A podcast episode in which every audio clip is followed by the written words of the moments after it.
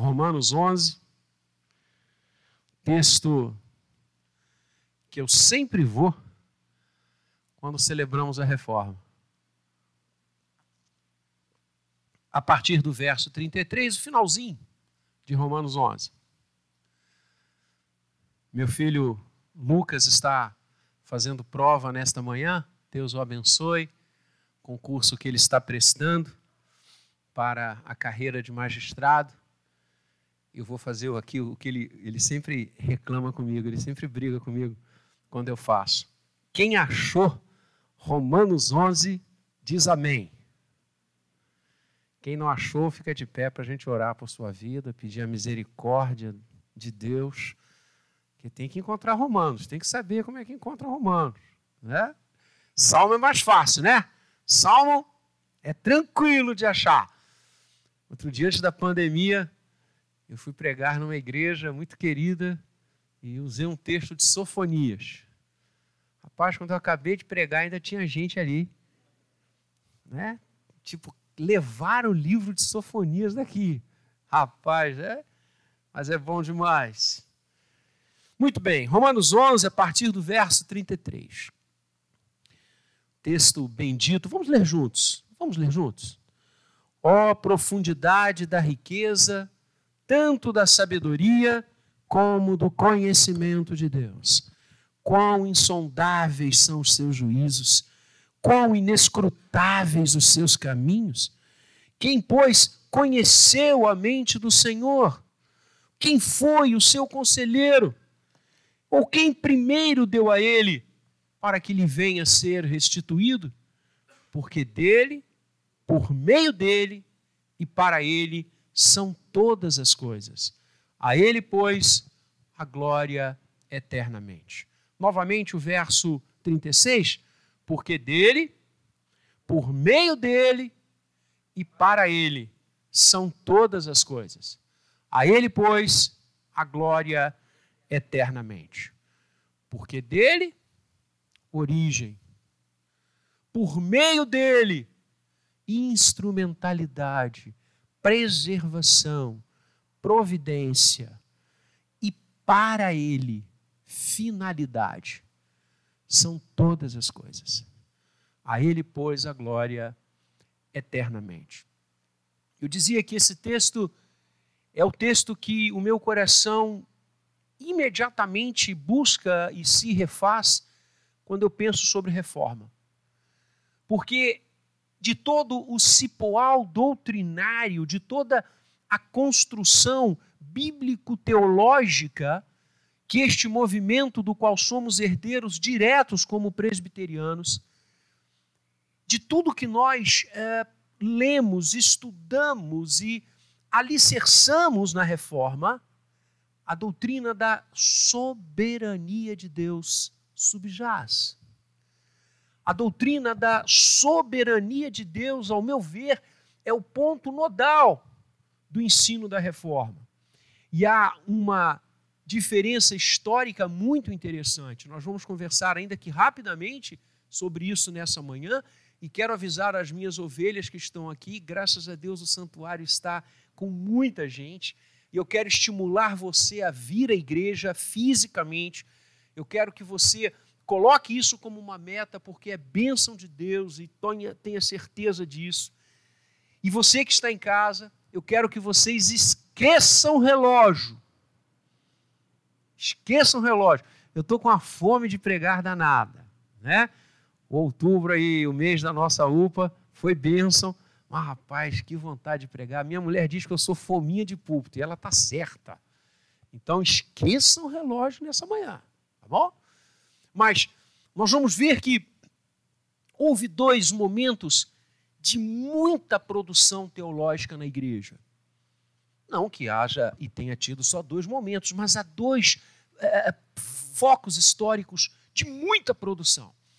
Logo depois que a perseguição é cessada, pós-Constantino, e você tem então os encontros primeiros, os grandes concílios universais da igreja. Pela primeira vez, os teólogos, os pensadores, os doutrinadores puderam se reunir porque a perseguição impedia que isso acontecesse. e você tem Niceia, você tem Constantinopla, você tem Éfeso, e todos esses encontros geraram credos, documentos teológicos que ganharam este nome porque começa exatamente assim: eu creio. Por isso são chamados de credos. O credo niceno, que é uma coisa linda, o credo de Constantinopla, o credo de Calcedônia, o credo de Éfeso, documentos maravilhosos que, a partir ali da cessação da perseguição, Niceia acontece em 325, você tem a produção dos credos, documentos de teologia. E quando é que novamente uma grande produção teológica vai acontecer? Na reforma.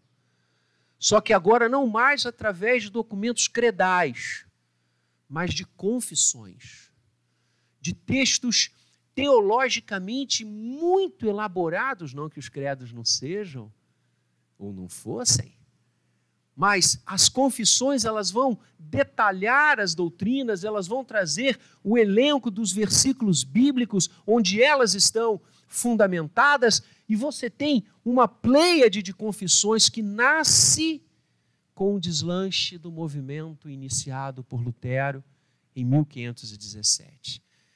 E esses documentos dignos de nós estudarmos, dignos de nós nos debruçarmos sobre ele, são todos, sem exceção, amparados e estruturados como coluna mestra a soberania de Deus. Não há nada se Deus não for soberano. Não há coisa alguma se Deus não for soberano. Não teria qualquer sentido nós estarmos aqui nesta manhã louvando, bendizendo, glorificando, ouvindo Sua palavra, participando da ceia, como faremos daqui a pouco, se Ele não fosse quem Ele é. A soberania de Deus é a doutrina máter, é o ensino que pula das Escrituras a cada página, do Gênesis ao Apocalipse, porque dele, por meio dele, e para Ele são todas as coisas. Deus é soberano.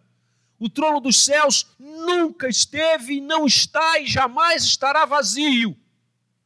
O Senhor reina sobre tudo e sobre todos. Nada há que possa passar despercebido ao seu conhecimento, a quem ele pediu conselhos que ele agora tem aqui devolver.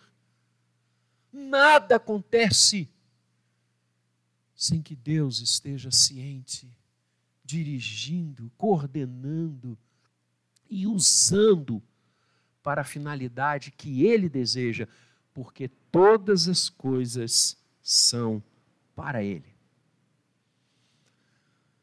O Senhor Jesus, durante três anos, três anos e meio, caminhou com um grupo pequeno de homens, seus discípulos, em torno de 70, 70 e poucas pessoas, mais próximo ainda dele, o colegiado apostólico, 12, numa referência direta às tribos de Israel.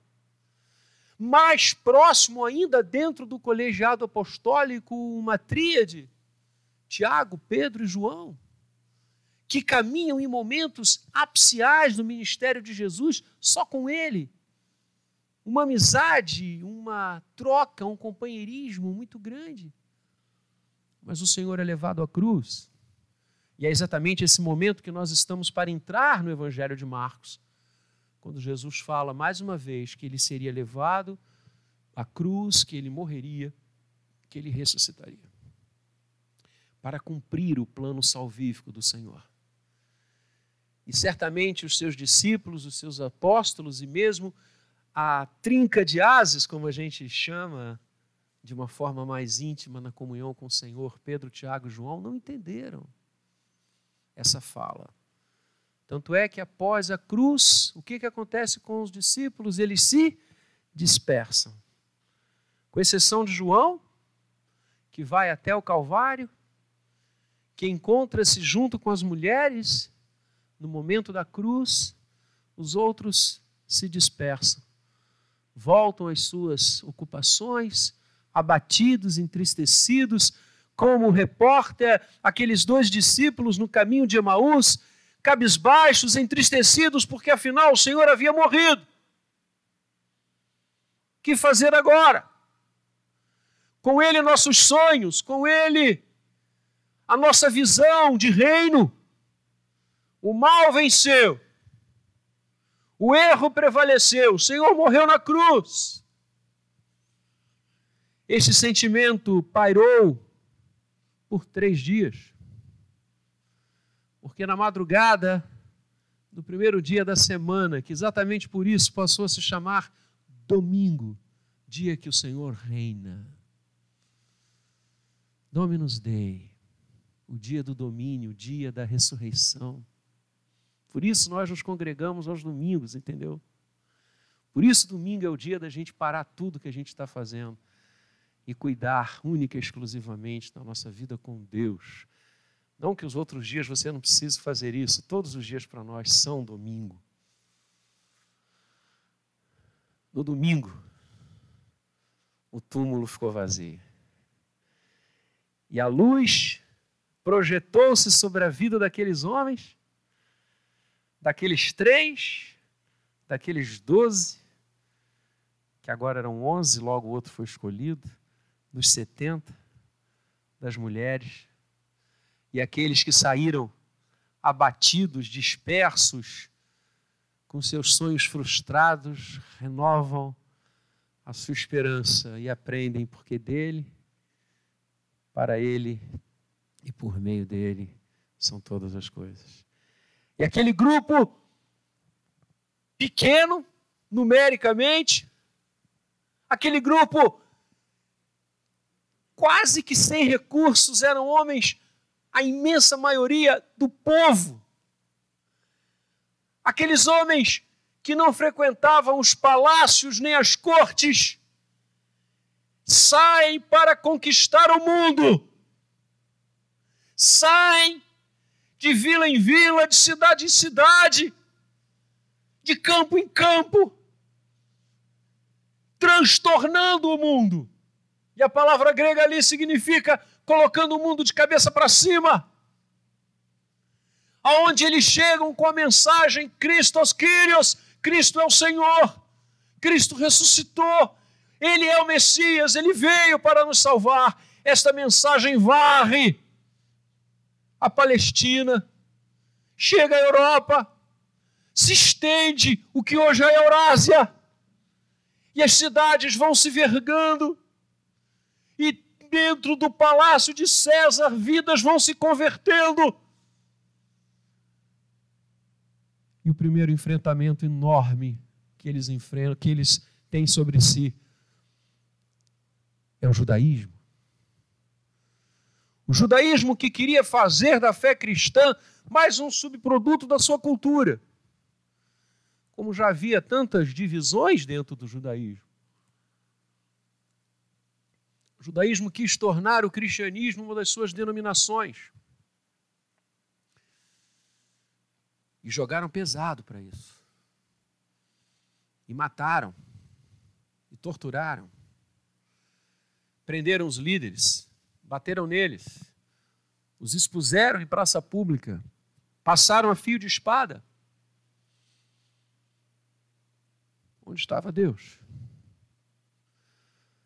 Aqueles que foram embora quando a cruz aconteceu pensaram: onde está o Senhor? E no terceiro dia eles viram. Onde está o Senhor? No trono. Porque quanto mais o judaísmo perseguiu a igreja, nascente, mais a igreja crescia. A ponto de Deus pegar um dos líderes do sinédrio, fariseu de fariseus, como diz um teólogo que a gente gosta muito, né? Deus faz algumas coisas incríveis mesmo. O bom humor de Deus. Deus pega um dos principais líderes, um dos principais perseguidores, um homem que, como ele mesmo escreve de si, respirava ameaças contra a igreja, e o derruba do cavalo. E abre os olhos dele, antes o cega, com a sua glória, e depois lhe abre os olhos. E este homem passa a ser um dos instrumentos mais usados por Deus para levar a fé a todos os povos. Paulo.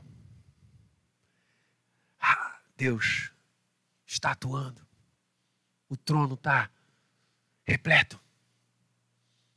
Podem perseguir, porque nós temos Paulo.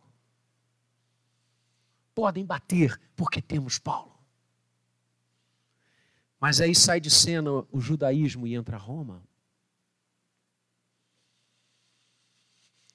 E a perseguição que os judeus encetaram em relação à igreja foi um pingo em comparação ao que Roma fez. Porque Roma não apenas perseguia ideológica e doutrinariamente a igreja. Roma viu a igreja como um movimento subversivo. Afinal, eles acreditavam que Jesus era rei e rei só pode ter um. Ave César. A igreja dizia: não.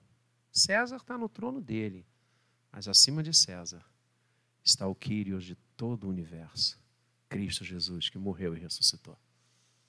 E por causa dessa confissão, misericórdia. Quantos, mas quantos foram mortos supliciados, queimados vivos, entregue às feras. O próprio Paulo. E agora? Acabou. Porque dele, por meio dele e para ele são todas as coisas. Quanto mais matavam-se cristãos, mais cristãos se convertiam. Quanto mais se perseguia, mais a igreja brotava. Em todos os lugares, em todas as culturas, de todas as línguas, de todos os povos. Lendo os textos maravilhosos que Paulo escreveu na força do Espírito, e nós os temos aqui. Os textos de Pedro, os textos dos apóstolos, o fundamento da igreja. E Lucas vai escrever sobre esse primeiro século. E Lucas termina o seu texto com a prisão de Paulo. Ele não acaba, ele não conclui, porque a história da igreja não acaba. E a igreja cresce tanto que no ano 313 Constantino resolve cessar a perseguição e diz: chega. Ele está em Milão e ele edita uma ordem proibindo a perseguição sobre a fé cristã e sobre os cristãos. E aí, como eu disse, acontece logo depois o primeiro grande concílio, onde os teólogos da igreja podem se vir, podem se abraçar e podem produzir, e a igreja começa a produzir conteúdo, teologia, explicações textos maravilhosos. E você dirá: Ah, que coisa boa! Agora sim. Tentaram, não conseguiram, tentaram, não conseguiram, tentaram, não conseguiram. Olha aí! O Senhor está no trono mesmo. E aquela pax que veio sobre a igreja gerou no coração de muitos um resultado absolutamente adverso do que nós poderíamos esperar. Porque a igreja sai das catacumbas de Roma e passa a habitar os palácios. E aqueles que eram perseguidos e mortos por sua fé passam agora a ganhar as benesses do Estado, títulos, patrimônios, valores, influência. E a igreja passa a viver, a partir do século V, uma história muito triste. Seus líderes se afastam da genuína palavra. Seus pastores esquecem a Bíblia. Seus pastores passam a negociar. Isso parece que a gente está naquela época, né? Que o ser humano é igualzinho. Os pastores passam a vender e a comprar as coisas de Deus. E os membros da igreja, agora, onde o Império Romano estava, tinham que ser cristãos. E esta ordem de oficialização, Teodócio, faz com que povos que nunca tinham ouvido falar de Jesus tivessem que dizer-se cristãos da noite por dia, da noite por dia, sob pena de muitas coisas. Isso fez com que a pureza doutrinária da igreja se perdesse historicamente. E muitas das práticas dos povos pagãos que agora eram convertidos pela força e não por ato do coração, entraram para a igreja. Desse tempo você tem adoração às imagens, a própria veneração a Maria, que era a deusa dos celtas, e agora eles eram cristãos, não posso mais adorar a Deus a mãe, vou adorar quem? Maria. E várias outras doutrinas que pularam durante a Idade Média e se cristalizaram no discurso teológico da igreja é paganismo puro. Porque a palavra foi colocada ao largo. E as negociações, a troca de poder, de influência, de dinheiro, contaminaram a prática da igreja. A igreja que vivia sob o impacto da espada de Roma, agora vive dos cofres do Estado. E alguém poderia olhar e dizer: caramba, onde está o Senhor? Porque dele, por meio dele para ele são todas as coisas. Deus nunca silenciou-se em toda a história. A partir do século V, quando a igreja começa a trocar a cruz pelo cofre, o Senhor começa a levantar muitos movimentos contrários a isso. O primeiro grande deles foi o movimento monástico, o primeiro grande momento de reforma da igreja ou tentativa de reforma. Onde homens e mulheres disseram: não, não é assim que a palavra de Deus orienta os passos da igreja, não é essa a doutrina, não é esse o conhecimento de Deus. E eles resolveram então sair dessas sociedades e montarem lugares e construírem lugares para viverem a fé e a prática que eles entendiam ser oriunda e egressa das Escrituras. A única crítica que nós fazemos ao movimento monástico, quem somos nós? É dizer que que pena que eles não ficaram no meio da sociedade podre, porque o sal precisa estar junto da podridão e a luz precisa estar junto das trevas. Sair talvez não seja o melhor remédio. Mas o movimento monástico gerou homens e mulheres de muita fibra espiritual que produziram muita coisa, que escreveram muita coisa, que viveram a fé. E depois deles, nós podemos, do século, final do século IV até o século XVI, são 12 séculos onde Deus nunca ficou calado. Depois do movimento monástico, nós temos os valdenses, os Lollardos, o Wycliffe, João Rus, o próprio Savonarola na Itália, uma pleiade de homens e mulheres que nunca submergiram ao poder do cofre, que nunca se dobraram à imoralidade, que nunca permitiram que suas vidas fossem vistas como vistas vidas pecadoras e absolutamente contrárias a Deus. Não! Muitos perderam a sua vida. Muitos confrontaram o poder papal, que já era intenso na Idade Média para dizer que não era por ali que a igreja precisava andar. Todos, absolutamente todos, morreram.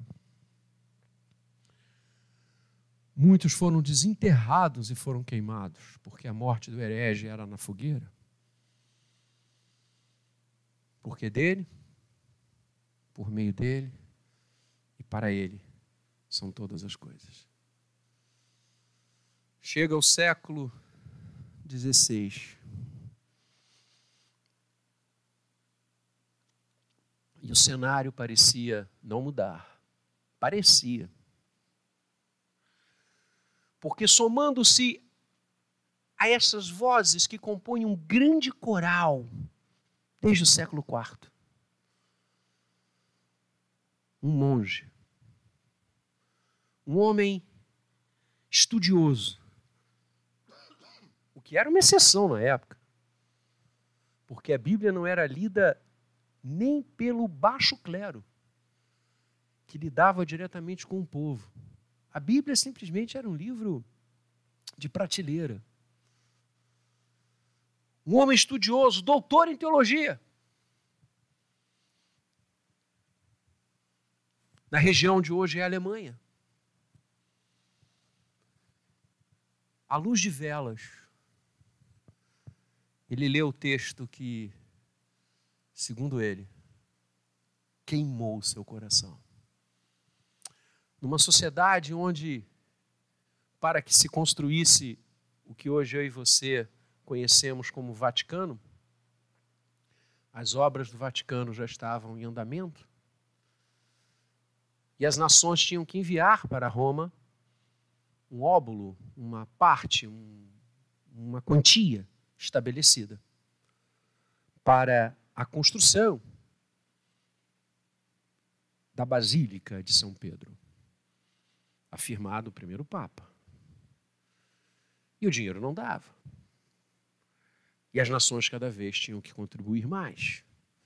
E a igreja disse: a gente tem que conseguir dinheiro em algum lugar.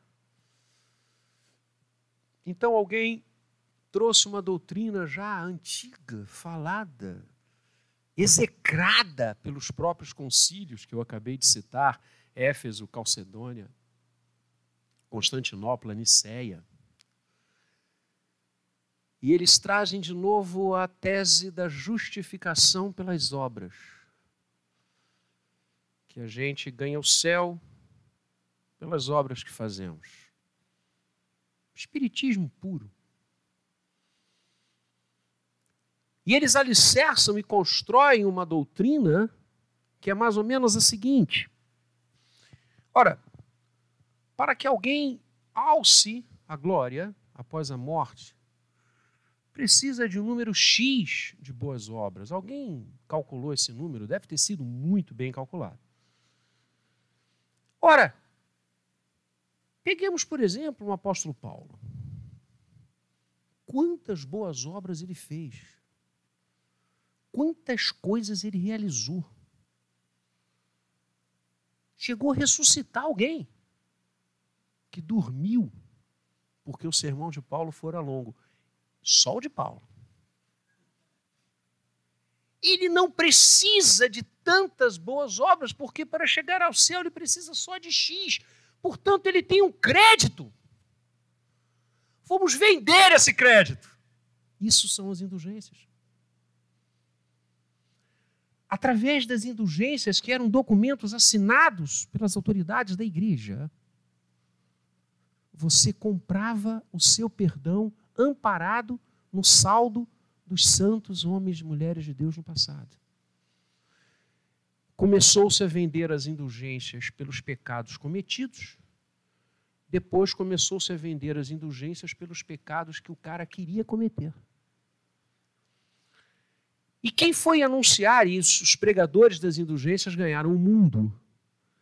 E na região onde esse monge estava, o nome dele era Martinho, Martinho Lutero, Martin, Martinho Lutero, foi um camarada chamado Tetzel. E ele colocava uma barrica, sentava-se as autoridades da igreja ao redor dele, e ele dizia: quando a moeda bate no fundo dessa barrica, as almas são libertadas, são perdoadas. Lutero se dignou com aquilo, mas muito. Lutero disse não. Não é assim que o perdão de Deus vem. E foi aí que ele lê, à luz de velas, o versículo que ele diz, como eu falei, que queimou o seu coração. Romanos, Romanos, onde a gente está aqui, logo no início. Você pode ir lá comigo? Romanos 1.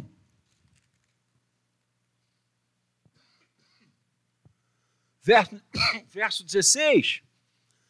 Pois não me envergonho do Evangelho, porque é o poder de Deus para a salvação de todo aquele que crê, primeiro do judeu e também do grego, visto que a justiça de Deus se revela no Evangelho, de fé em fé, como está escrito: o justo viverá por fé. A exegese desse texto é: o justificado tem vida. E buscar a justificação fora daquele que justifica é morte. Lutero disse é isso. O justo viverá por fé. E ele vai a Roma na ânsia de conversar com o Papa. Lógico que não consegue. E ele começa a escrever, ele começa a produzir, e ele pastoreava a igreja do castelo de Wittenberg. E no dia 31 de outubro, que era um feriado, dia de Todos os Santos, ele chega cedo e coloca nas portas da igreja, que era o jornal da época. Aliás, isso vigorou durante muito tempo, até no início do Brasil Império. Na porta das igrejas é que eram colocadas as proclamas de casamento, de falecimento, de nomeações, até que os jornais começaram a circular. Lutero chega cedo e coloca nas portas de madeira da igreja do castelo de Wittenberg 95 proposições teológicas. As 95 teses. Neste dia, ali bem próximo, em Noyon, na França, um menino de nove anos corria e brincava na sua casa. O nome dele, João Calvino. Lutero deslancha, por isso o dia 31 de outubro é o dia escolhido por nós como aniversário da reforma. Lutero deslancha um movimento que não é um solo, é um coral. A voz de Lutero, a voz de Zwinglio, a voz de Calvino, a voz de Melanchthon, a voz de tantos homens e mulheres se somam às vozes desde o século IV para dizer, porque dele, por meio dele e para ele são todas as coisas. Deus nunca se deixou sem testemunha. Deus nunca se calou com os desvios que os homens e o pecado tentaram impingir sobre o seu povo desde a ressurreição. Deus nunca se calou. A igreja é dele. Dele são todas as coisas. Deus governa. Você realmente acha que Deus vai deixar em algum momento a sua igreja sozinha? Você acha que Deus vai deixar que lobos vorazes, que por mais que tentem entrar, e a história vai talvez passar a você essa imagem, caramba, olha como eles estão mandando? Não! Porque esses homens cairão. E a verdade da palavra sempre vai prevalecer. Deus sempre vai se servir de homens e mulheres cujo coração, como Calvino repetia de forma a exaustão, pronto e sincero estão diante dele, um coração pronto e sincero diante de Deus. E a reforma Deus usa esse movimento para trazer novamente o povo para si, a sua igreja. Esses homens, eles não queriam criar uma nova igreja, até porque o movimento é reforma. A ideia era reformar, mas o establishment não permitiu. Pelo contrário, a perseguição se tornou muito forte, a chamada contra-reforma. A noite dos huguenotes mostra isso. E tantas outras coisas bárbaras. A própria Inquisição, que se volta contra os judeus e contra os protestantes. É exemplo disso. então outro caminho não houve. Com tristeza, e todos eles escrevem isso. Lutero escreve, Calvino escreve, com tristeza. Eles não viram outra coisa do que ter de sair e começar um movimento que nós somos os herdeiros diretos dele. E esse movimento, concluindo e fechando, amparado, fincado e fundamentado na soberania de Deus, pode ser sintetizado, resumido. E quem somos nós para resumir a reforma? Impossível. Mas há alguns pilares, há algumas hastes, há algumas vigas que amparam todo esse edifício maravilhoso, espetacular, de retomada do seio bíblico, de retomada dos caminhos da palavra. E é por isso que o primeiro pilar que esses homens trouxeram e colocaram para o mundo da época e para o mundo de hoje, porque precisamos de uma reforma hoje novamente, foi o sola escritura. Eles disseram numa época que a Bíblia, como eu disse, estava colocada de lado, na Idade Média ela passou a ser amuleto. Eles trazem de novo as Escrituras. E trazem as Escrituras não para si. Sim, porque também na época, quem lia a Bíblia era só o alto escalão. Você precisava ser grande na hierarquia do clero para poder ter acesso à Bíblia. Com os ventos da imprensa e o primeiro livro a ser impresso foi a Bíblia. Gutenberg, nas mãos de Deus, faz isto. Com o vento da imprensa, os reformadores dirão: a Bíblia é para todos. Todos precisam lê-la, todos precisam entendê-la, todos precisam interpretá-la, o livre acesso às Escrituras. Isso impactou tremendamente o mundo da época. E como educador, eu glorifico a Deus porque isso gerou com que o analfabetismo que graçava de forma absurda no século XVI, nos países que abraçaram a reforma, caíram quase a zero a partir da segunda geração. Sim, porque agora as pessoas eram ensinadas a ler para poder ler as Escrituras. Os pais tinham que prometer isso aos pastores reformados quando traziam seus filhos para o batismo, como até hoje. Queriam envidar todos os esforços para que aquela criança que estava sendo batizada aprendesse a ler, para que ela de per si lesse as Escrituras Sagradas.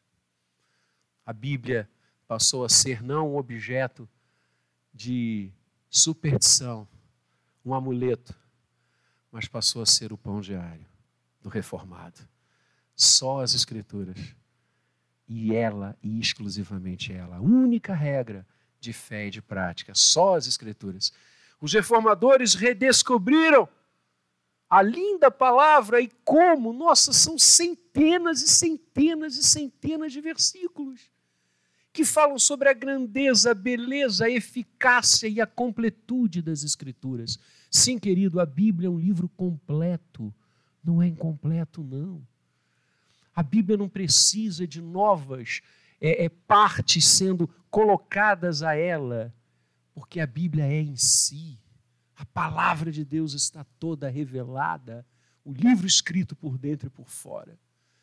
E eles vão ouvir de novo o apóstolo Paulo dizendo: toda escritura, pante, a quantidade total da escritura é inspirada por Deus. Né? A palavra inspirada entra na tradução portuguesa através do latim de Jerônimo, da Vulgata, onde quando Jerônimo traduz as escrituras para o latim e, e conhecemos então a, a, tradução chamada Vulgata, e aí ele usa o verbo inspirare, e aí veio inspirada, toda a escritura é inspirada, mas o verbo grego ele é muito maior do que essa ideia. Porque Paulo usa a expressão theopnestos. O Paulo está dizendo, o apóstolo Paulo está dizendo na força do Espírito isso mesmo, que a palavra de Deus foi soprada no coração dos homens. Não é elucidação humana. Pedro, nessa mesma linha, diz: Toda mensagem é oriunda de Deus, porque homens santos falaram movidos pelo Espírito Santo. Essa é a ideia que não apenas os escritores da palavra tinham dela, mas da igreja verdadeira, que vê nas Escrituras o seu norte, sola a Escritura.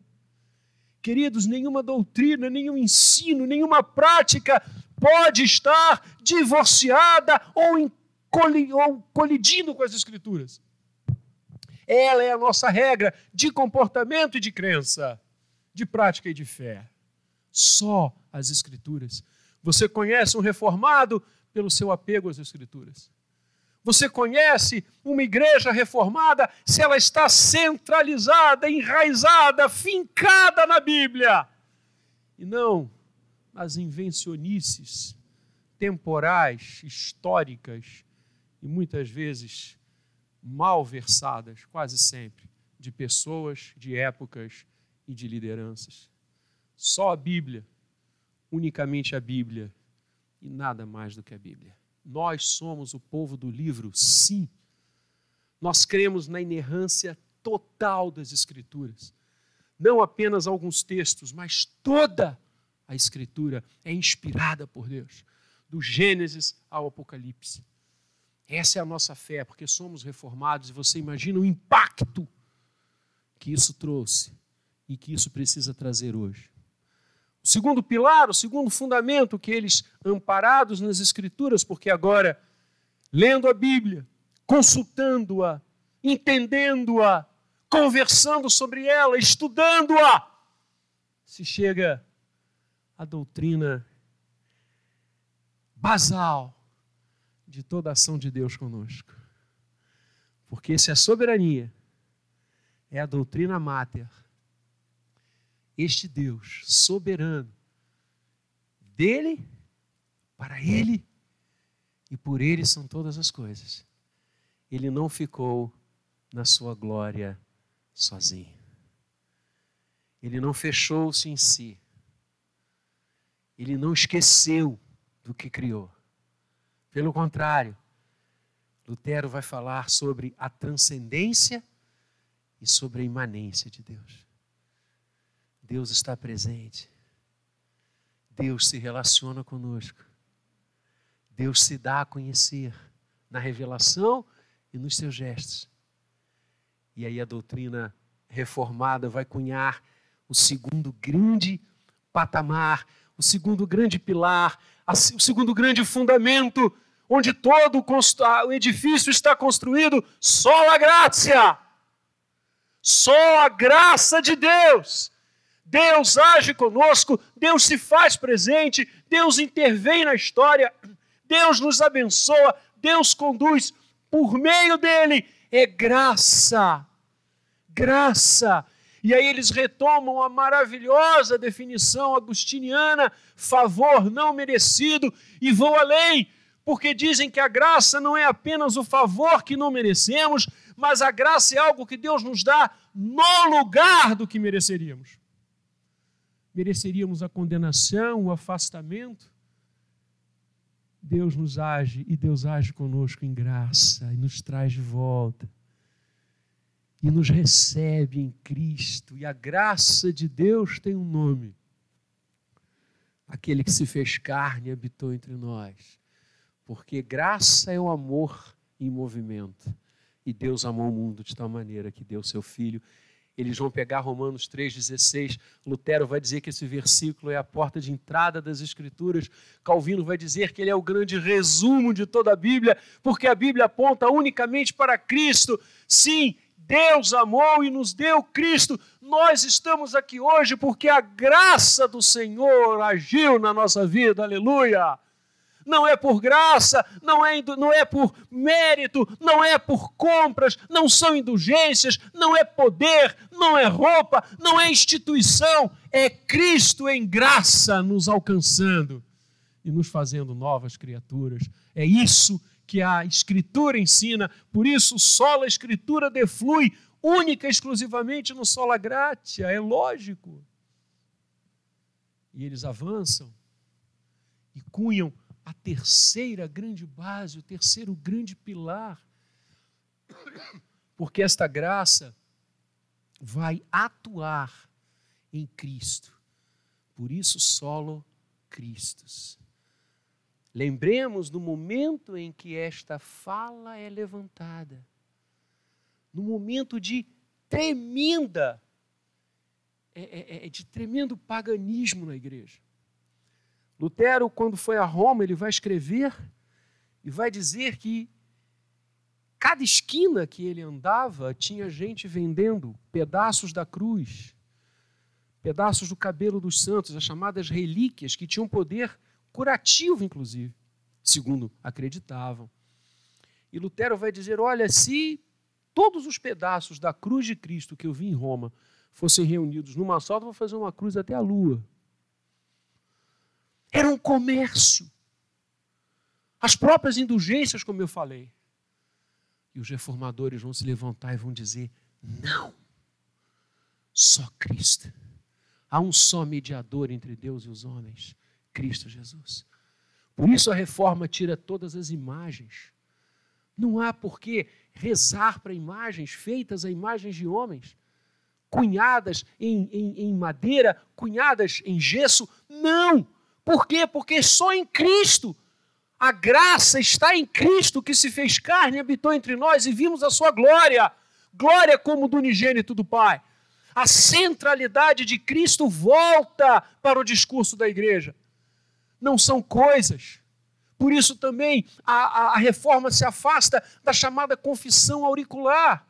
Não é o homem que perdoa o outro mediante confissão, mas só Cristo é o veículo do perdão de Deus. Por isso, o quarto pilar só a Escritura, onde aprendemos que Deus age em graça, onde aprendemos que esta graça está em Cristo. E o quarto pilar, só a fide, só a fé. A fé em quem? Em Cristo. Justificados, pois, mediante a fé. O justo viverá por fé. O justificado tem vida. E a nossa justificação não vem por aquilo que fazemos, a nossa justificação não vem pelo dinheiro que temos, não é quando a moeda cai no solo da barrica de quem está vendendo as indulgências. A nossa justificação não vem porque somos bem educados, ricos, mas a nossa justificação vem da cruz. Aquele que se entregou, o Cordeiro de Deus, que tira o pecado do mundo.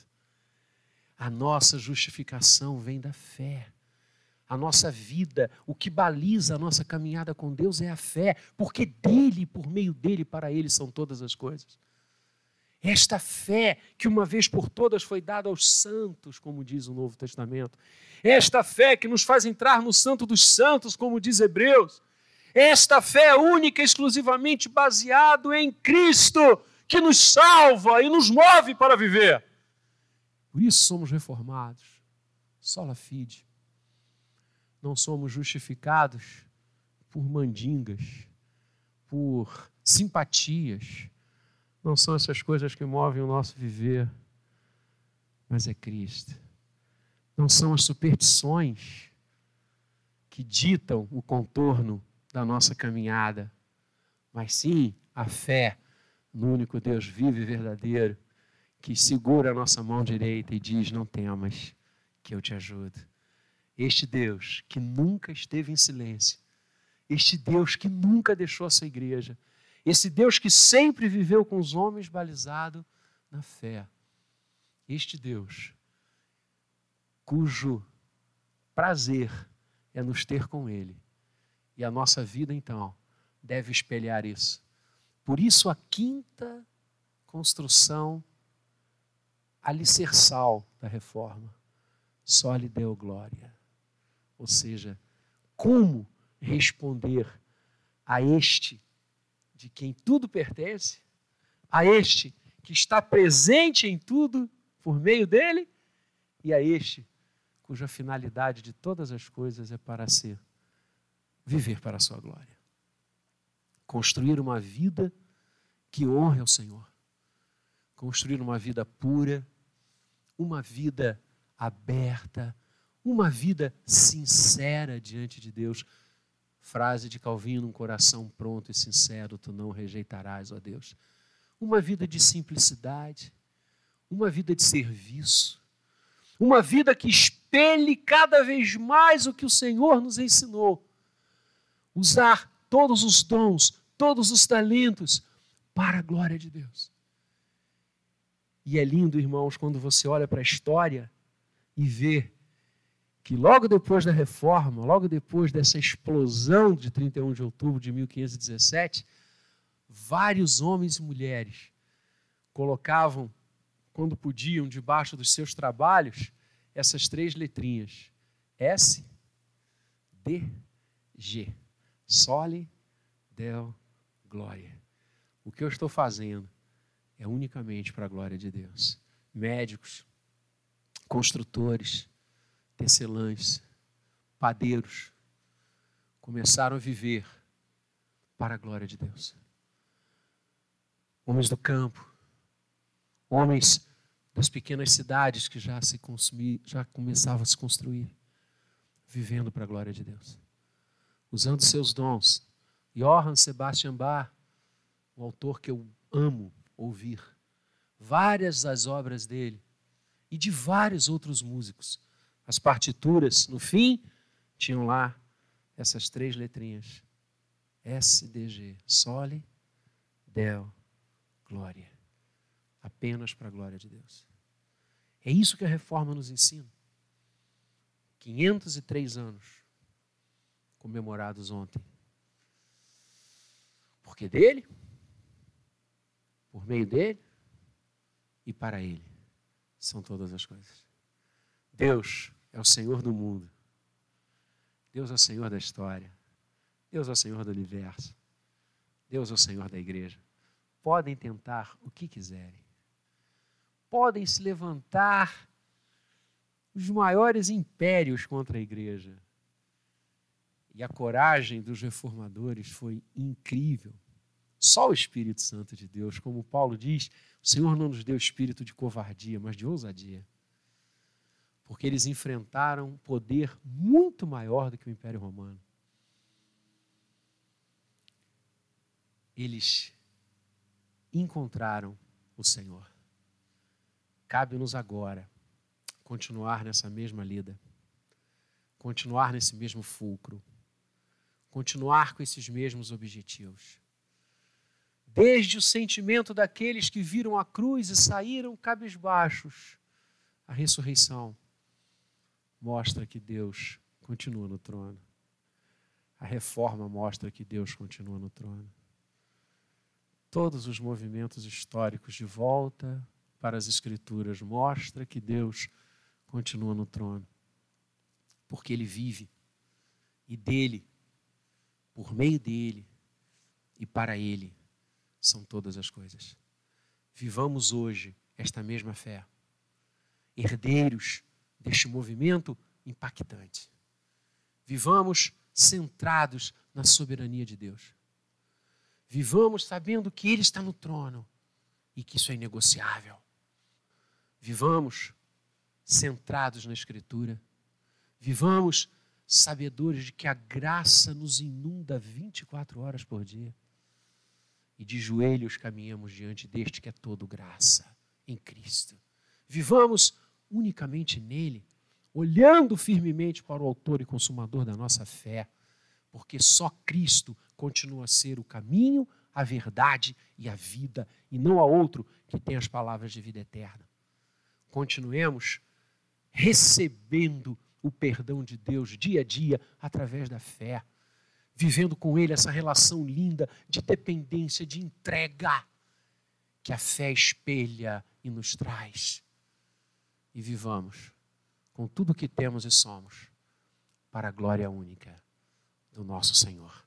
Até aquele dia bendito, que estaremos para sempre com Ele. Até aquele dia que nós ouviremos a voz dele dizendo: servo bom e fiel, entra no gozo do teu Senhor. Sabemos que só conseguiremos ser servos bons e fiéis. Sabemos que só conseguiremos chegar a esse momento porque o Espírito Santo habita em nós e é o Senhor quem nos está preparando para a sua habitação eterna. Não a nós, mas ao teu nome da glória. Que Deus nos abençoe. Amém.